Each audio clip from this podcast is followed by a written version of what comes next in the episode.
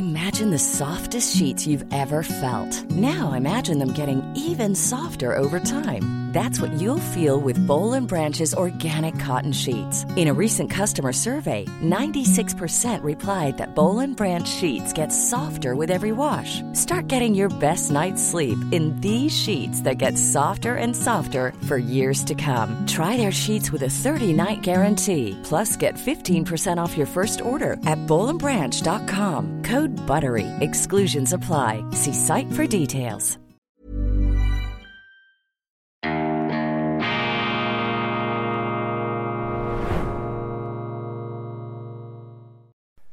Grüezi miteinander. Ganz herzlich willkommen und einen wunderschönen guten Morgen, meine sehr verehrten Damen und Herren, liebe Freunde. Ich begrüße Sie zur schweizerischen Ausgabe von Weltwoche Daily, die andere Sicht, unabhängig, kritisch, gut gelaunt am Montag, dem 24. Juli 2023. Siehe, die Welt ist nicht verdammt und die Menschen sind nicht dumm. Das ist ja die älteste Falschbehauptung, der urälteste Irrtum überhaupt, dieses überhebliche Gejammer über die Verblödung der Menschheit. Da mache ich also nicht mit. Ich bin äh, der felsenfesten Überzeugung, ich würde auch sagen der fundierten, sachlich äh, nachweisbaren äh, Meinung, dass die Menschen immer intelligenter werden. Wobei Intelligenz schützt vor Dummheit auch nicht aber äh, das Wissen, das auf diesem Planeten äh, angehäuft wird, das ist eine reale Tatsache. Und äh, ich habe oft die Beobachtung gemacht, auch und gerade in der Politik, dass die Wähler, die Leute in aller Regel auch äh, intelligenter sind als die Politiker, als die Journalisten. Es gibt dazu auch allerlei berühmte Zitate, zum Beispiel A.J.P. Taylor, der namhafte britische Historiker hat sinngemäß einmal formuliert, die Völker sind oft klüger als ihre Führer. Allerdings, die Völker können sich auch irren und können da an eine Wand marschieren beziehungsweise in den Abgrund und müssen dann halt wieder korrigieren. Es irrt der Mensch, solange er strebt. Aber das Bemühen, das Richtige zu tun, das ist äh, sicherlich vorhanden und man sollte sich da nicht in diese kulturpessimistischen Klischees hineinziehen lassen. Und ein Beleg dafür, dass die Menschheit immer intelligenter wird, ist für mich der Samstagsleitartikel meines Kollegen Eric Guyer in der Neuen Zürcher Zeitung. Ich habe meinen Augen fast nicht getraut, als ich das gelesen habe. Ich habe gedacht, jetzt habe ich jetzt das geschrieben oder hat das Guyer geschrieben? Steht das in der NZZ oder ist das mein Leitartikel aus der Weltwoche? Nein, es ist die Neue Zürcher Zeitung. Großartig hier eine Bewusstseinsveränderung scheint stattzufinden. Worum geht's? Um den Ukraine-Krieg. Und siehe da, die NZZ, die jetzt also in den letzten Monaten geradezu zum äh, Halali geblasen hat, die äh, die Schweiz aufgefordert hat, ihre Neutralität preiszugeben, Waffen in diesen Konflikt hineinzupumpen, da melden sich jetzt plötzlich von Seiten des Chefredaktors skeptische Töne. Mit Wunschdenken gewinnt man keinen Krieg, erst recht nicht gegen Russland. Das ist die Feststellung der Chefredaktors, die ukrainische Sommeroffensive kommt nicht recht vom Fleck. Kiew steht daher vor unangenehmen Entscheidungen.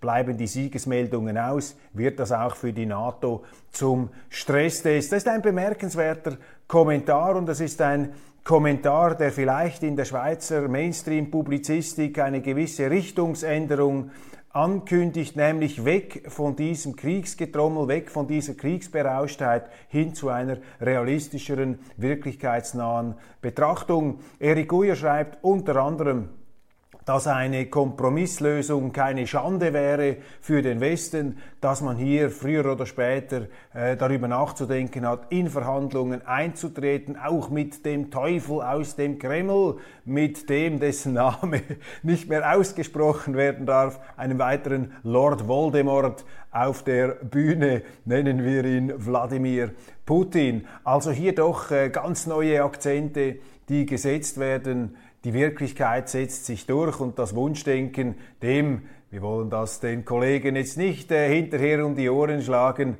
ähm, das Wunschdenken, das vielleicht auch etwas die Berichterstattung der NZZ allzu lange geprägt hat. Das scheint nun zu verfliegen, das ist gut und das zeigt Ihnen eben auch, ich meine, ich kann mich auch irren, habe mich sicher auch schon verrammt in der einen oder anderen Richtung, aber wichtig ist eben, dass man das ähm, anders äh, zu beurteilen in der Lage ist und eben die Fakten dann zur Kenntnis nimmt, auch wenn sie der eigenen Meinung widersprechen.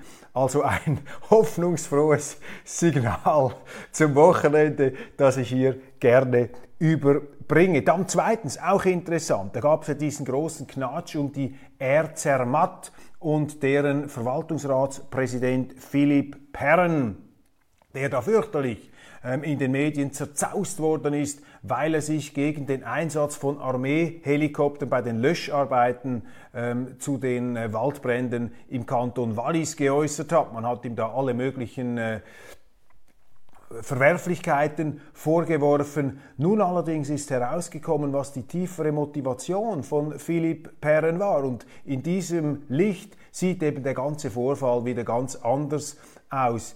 Der Verwaltungsratspräsident der RZermatt wehrte sich mit seinen Warnungen gegen ein Chaos am Himmel, gegen einen Führungspuff.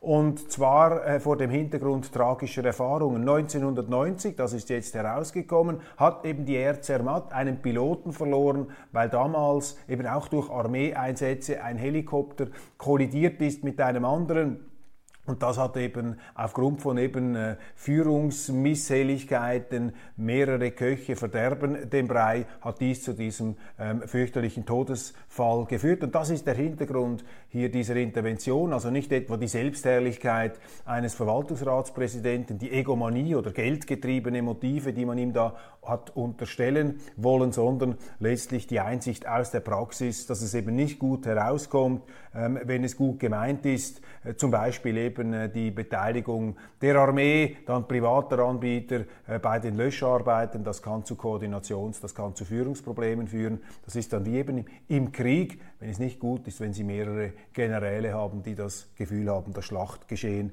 beeinflussen zu müssen. Sehr interessant. Dann aufgefallen ist mir, eine Nachricht, die mir ähm, typisch erscheint für die heutige Zeit. Ähm, Nigel Farage, der britische Oppositionspolitiker und Brexit, ähm, Spiritus Rector der Brexit, äh, Urheber der Brexit-Lancierer, Nigel Farage, Europaabgeordneter, auch Parteigründer, sehr erfolgreich, sehr eloquent. Da ist nun herausgekommen, dass eine Bank ihm das Konto gekündigt hat, weil er einerseits fischiert worden sei von der britischen Regierung als Oppositioneller und, da man ihn, und dass man ihm ähm, im Gefolge dieser Überwachung, dieser Beschnüffelung, habe man ihm aus politischen Gründen das Konto gekündigt. Und da entschuldigt sich jetzt die Privatbank kurz bei Nigel Farage. Das ist auch eine gute Nachricht. Die schlimme Nachricht ist, dass so etwas äh, passiert ist.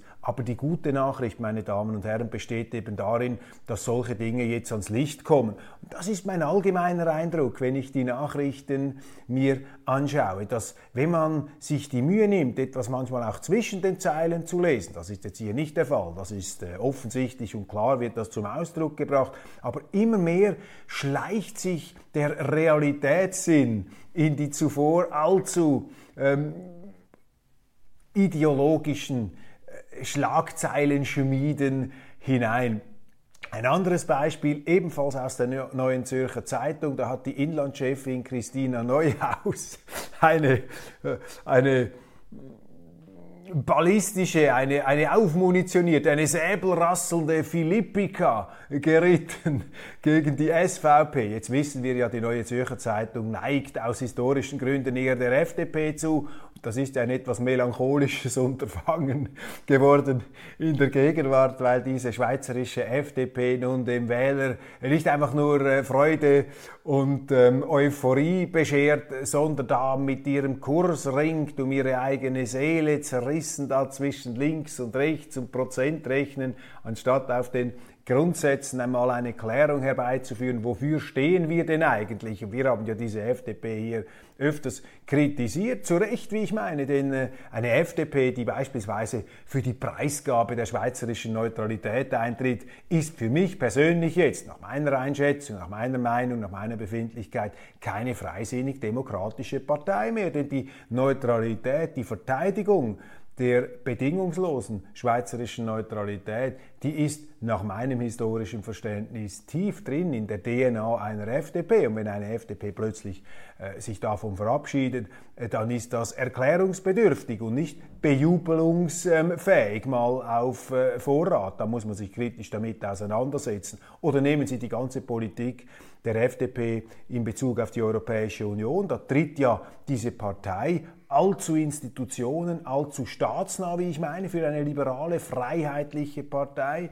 Ähm, da ergreift sie Stellung, äh, bezieht sich Position für jene, die die Schweiz den europäischen Institutionen unterwerfen wollen. Die wollen, dass die EU als Gesetzgeber in der Schweiz wirken kann. Da ist die SVP dagegen. Also in der Außenpolitik, in der Neutralitätspolitik, in der Europapolitik haben wir nach wie vor erhebliche Differenzen zwischen der FDP und der SVP in äh, finanzpolitischen Fragen, zum Teil auch in Asylfragen, da vielleicht weniger in der praktischen Umsetzung, aber doch in der theoretischen äh, Feststellung, da schwankt eben die FDP auch immer mal wieder, was die Umsetzung dann eben solcher asylpolitisch kritischer ähm, Akzente angeht. Aber da ähm, hat man durchaus äh, Konsense und gemeinsame Bereiche. Aber insgesamt ist die FDP die unter ihrem neuen Vorsitzenden Thierry Burkhardt sehr stark mit Vorschusslorbeeren bekränzt wurde, auch und vor allem natürlich in der Neuen Zürcher Zeitung,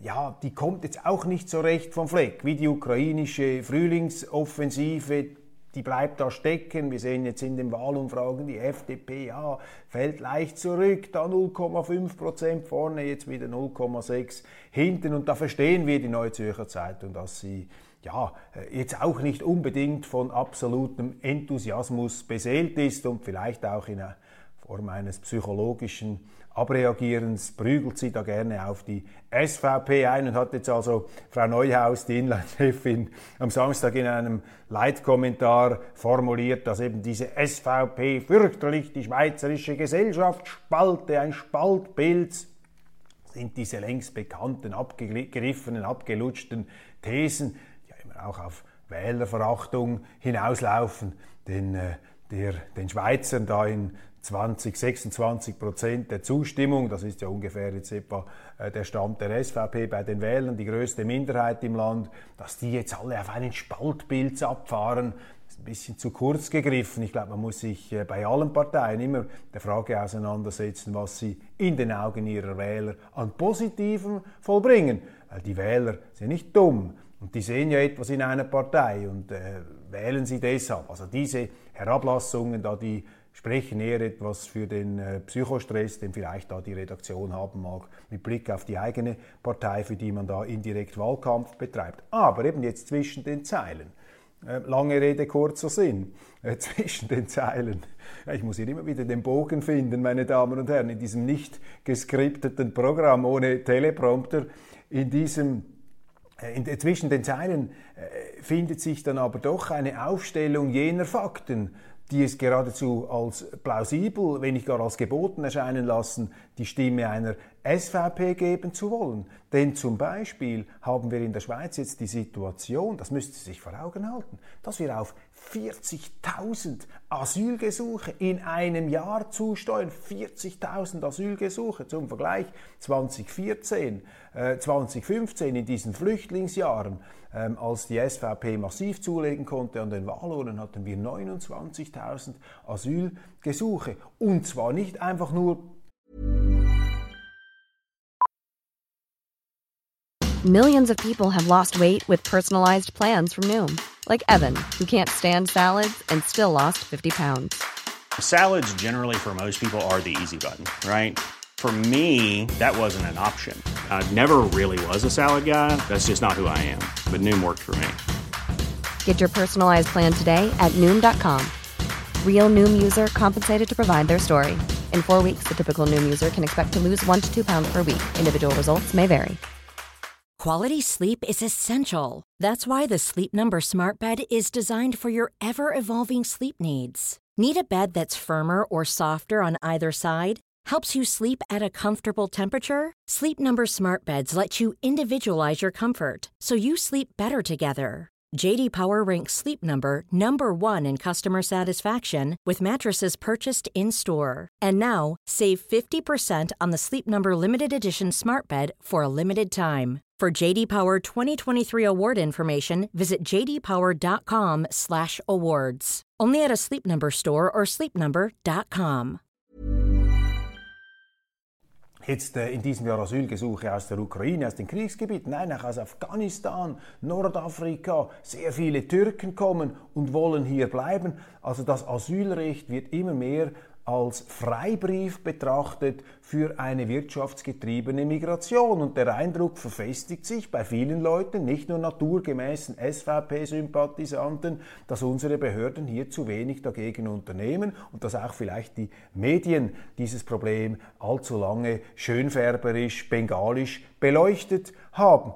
Es ist eben nicht so, wie man da in diesen Durchhalteparolen aus Bern den Leuten gerne verklickert und die Medien nehmen das auf, dankbar wie Manna vom Himmel, äh, dass eben dieses Asylthema im Griff sei. Ganz im Gegenteil, wir sehen ein Asylchaos in der Schweiz, wie es das noch nie gegeben hat. Es ist wichtig, dass man das adressiert. Das ist ein Thema, das vielen unangenehm ist. Klar, jeder möchte weltoffen sein, jeder möchte den Samariter heraushängen. Äh, man ist froh, hier möglichst großzügig auftreten zu können, solange andere die Rechnung bezahlen und dann die entsprechenden Widrigkeiten auszuhalten haben. Diese Gratismoral ist natürlich im Asylwesen ganz, ganz weit verbreitet, aber die Zahlen sprechen für sich und die SVP ist hier natürlich am konsequentesten, glaube ich, darf man sagen, am konsequentesten dabei und deshalb legt sie zu. Und die NZZ, äh, die nun einerseits auf die SVP einprügelt, vielleicht muss das Frau Neuhaus auch machen, weil sie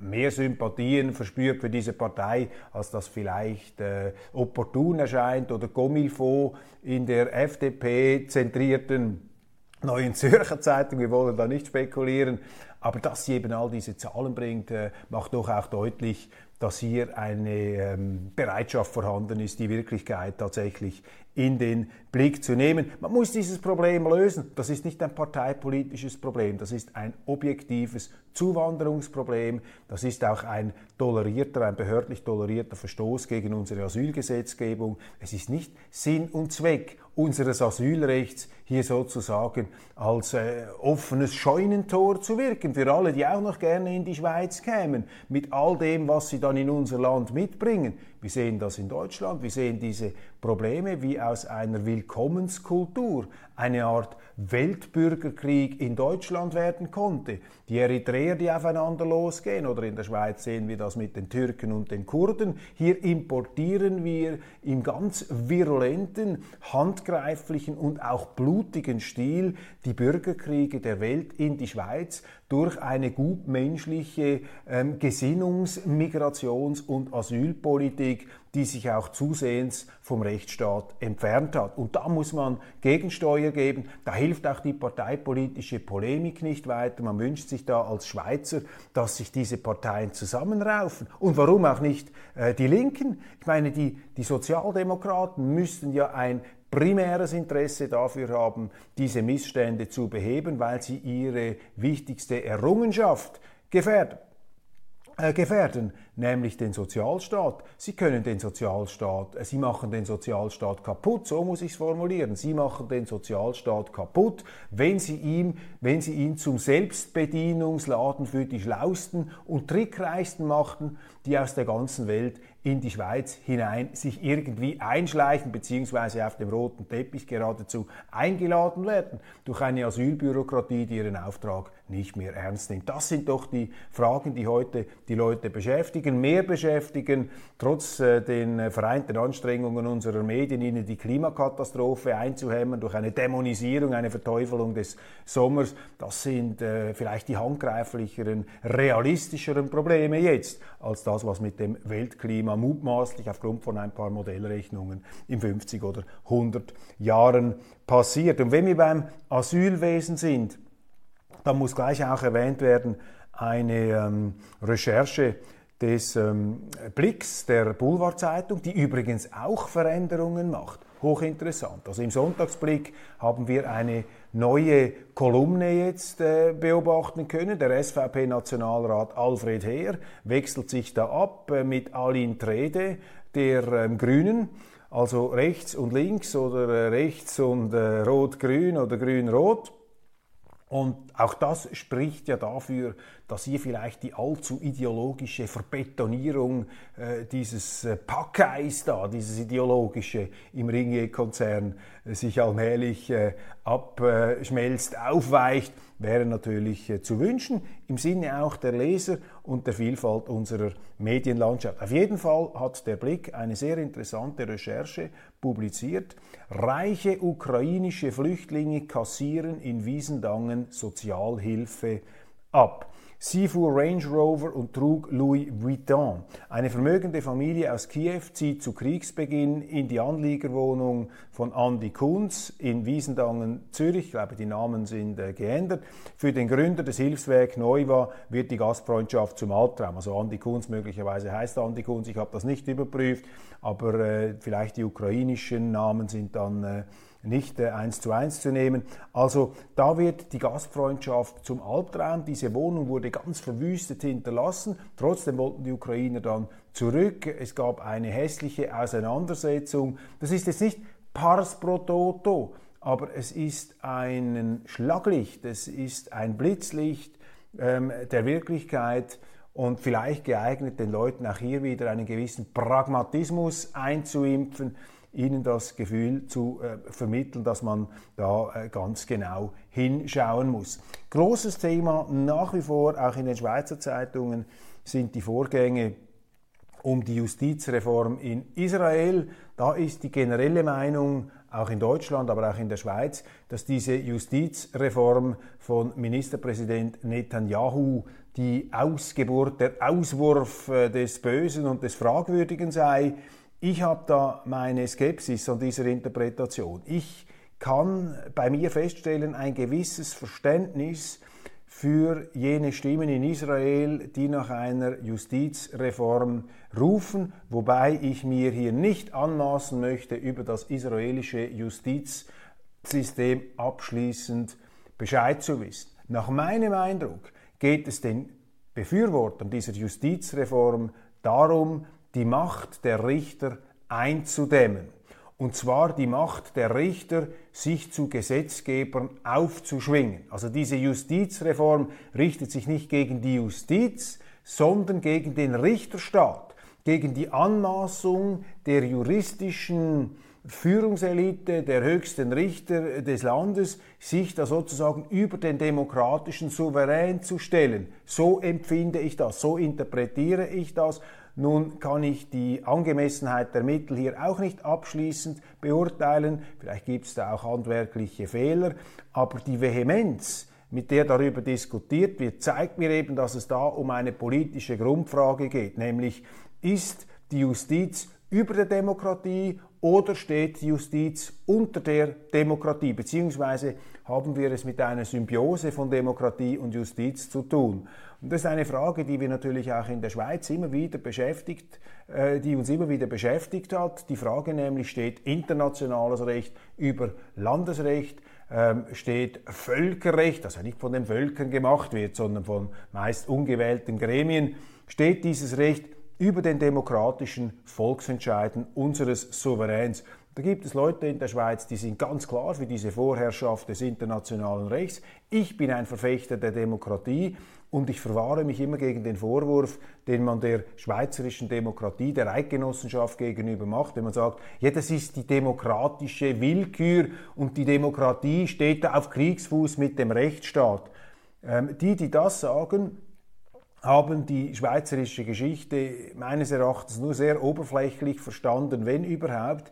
Denn das äh, Interessante an der Schweizer Geschichte ist ja, und das äh, feiern wir bald am 1. August äh, an unserem Nationalfeiertag, dem Bundesbrief von 1291, dass eben diese Eidgenossenschaft, diese Schwurgemeinschaft sich als eine Gemeinschaft des Rechts konstituiert hat. Und die Ureidgenossen haben gesagt, wir sind die, die das Recht hier anwenden wollen. Sie haben nicht einmal gesagt, sie wollen ein neues Recht. Sie haben gesagt, wir wollen uns unter dem Recht des Heiligen Römischen Reiches äh, durchaus konform verhalten. Aber wir möchten nicht, dass irgendwelche über ehrgeizigen und übermotivierten, herrschsüchtigen Fürsten, wie da diese Habsburger, dieses Recht dann gegen uns interpretieren. Wir wollen unsere eigenen Amtsleute, wir wollen selber Recht sprechen oder dieses Recht, das wir akzeptieren, anwenden auf unsere Verhältnisse.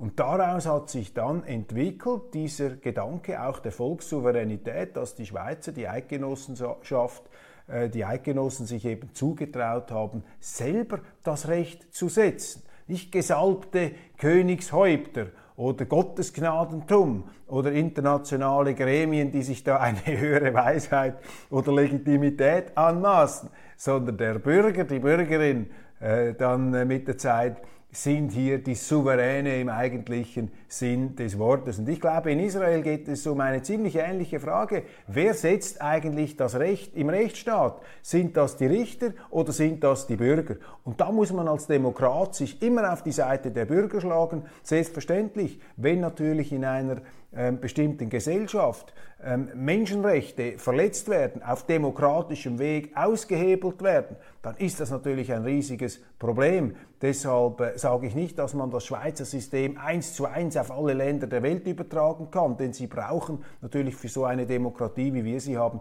auch eine demokratische Kultur.